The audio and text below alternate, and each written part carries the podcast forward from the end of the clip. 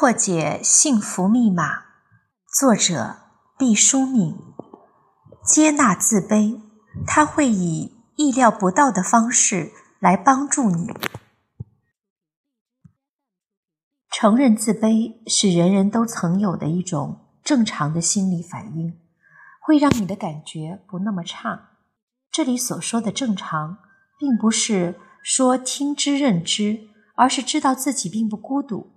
并不是异类，你不过是有一道人人都有的伤口，遭遇到了一个人人都曾陷落的洼地，现在就看你如何应对了。我常常收到很多人发来的信件，诉说因为种种理由而自卑，比如个人矮小、家庭贫困、父母双亡或是单亲、受教育的程度太低。不知道某个常识被人耻笑，开运动会买不起新的运动鞋，嗓子太粗不能像夜莺般美妙的歌唱，头太大了被别人起外号，说话带有明显的乡下口音，口吃夜里尿床，职务提升的太慢，薪水太少，得了癌症。如果说这些理由，因为在一般人眼中还算是弱项。他们成为了自卑起因，还让人比较容易理解的话。那么，我还听到过有人因为自己太美丽而自卑。那姑娘讲，她付出努力所取得的一切成就，都被人归结为美貌带来的幸运，甚至还有人话里话外的敲打她，是不是运用了某种潜规则？这个亲密的女生满怀幽怨地说。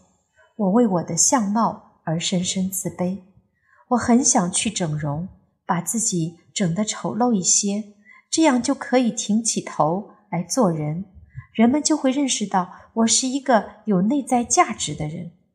不骗你，我真的到整形医院去了，可整形师说从来没有接受过这样的病例，他想不出如何操作。对于人人都自卑这件事，我是百分之百相信的。你若是不信，可以抽空看看名人的传记，几乎没有一个名人不谈到自己是自卑的。让我举个例子，我们来听听他的自述：我不如别人，我自卑，所以我不停的努力。当年从郑州到国家队的时候，没有一个人肯定我，他们全说。一点五米的我打球不会打得如何？为了证明给他们看，我快发了疯，每天都比别人刻苦训练。我知道我的个子不如别人，别人允许有失败的机会，我没有，我只能赢。所以我打球凶狠，那是逼出来的。后来我成功了，别人又说我没有大脑，只会打球。于是我发疯的学习英语，从不认识字母到熟练的和外国人对话。我不比别人聪明，我还自卑，但一旦设定了目标，就绝不轻言放弃。什么都不用解释，用胜利来说明一切。临近退役的时候，我便开始设计自己将来的路。有人认为，运动员只能在自己熟悉的运动项目中继续工作，而我就是要证明，运动员不仅能够打好比赛，同时也能做好其他事情。哪天我不当运动员了，我的新起点也就开始了。一九九六年底，我被萨老提名为国际奥委会运动委员会委员，我明白。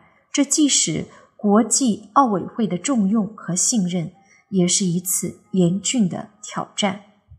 奥委会的办公语言是英语和法语，然而当时我的英语基础几乎是零，法语也是一窍不通。面对如此重要的工作岗位和自己外语水平的反差，我心里急得火上房。一九九六年亚特兰大奥运会结束后。我怀着兴奋而又忐忑的心情迈进清华大学。老师想看看我的水平，你写出二十六个英文字母看看。我费了一阵心思，总算写出来了。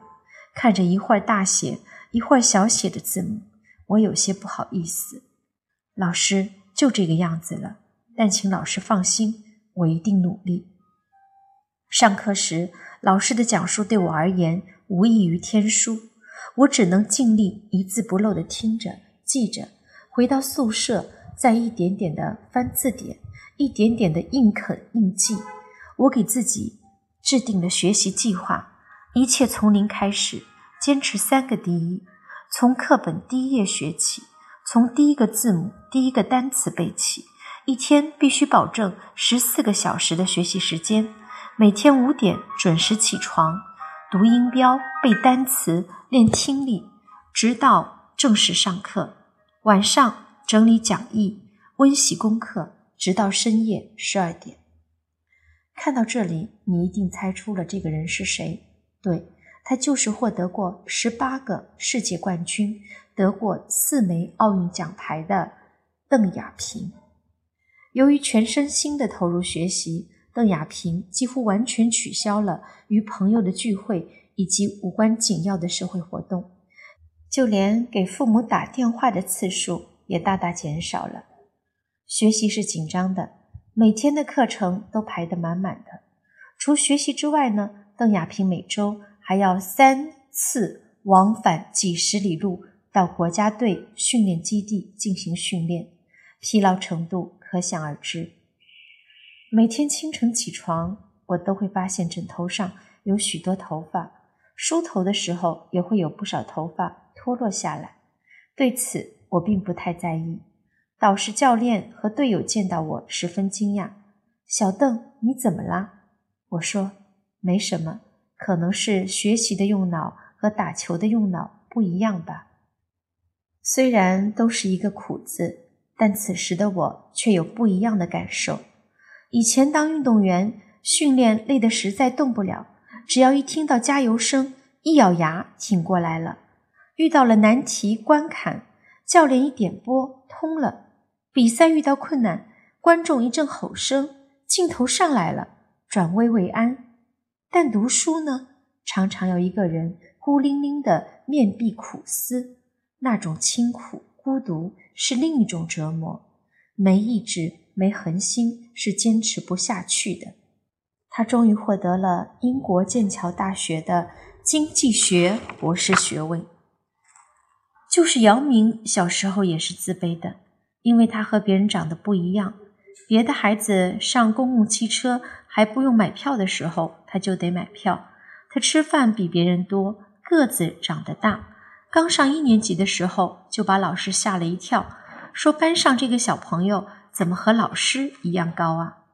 因为出演了《色戒》而再次获奖的影帝梁朝伟，也说自己是一个非常自卑的人。所以，不要把自卑看得那么可怕，因为渺小的人类对于浩瀚的宇宙来说是自卑的；因为羸弱的孩子对伟壮的成人来说是自卑的；因为短暂的生命对于无涯的时空来说是自卑的；因为我们的种种欠缺和无奈对于光明的期望和理想来说是自卑的。刚才说了这许多自卑的合理性，并非是要大家对自卑安之若素。其实，你接纳了自卑，你把自卑当成一个朋友，他就会以意料不到的方式来帮助你。为了战胜自卑，我们会更加努力。因为自卑的持续存在，我们或许会比较少骄横。因为自卑，我们记得渺小。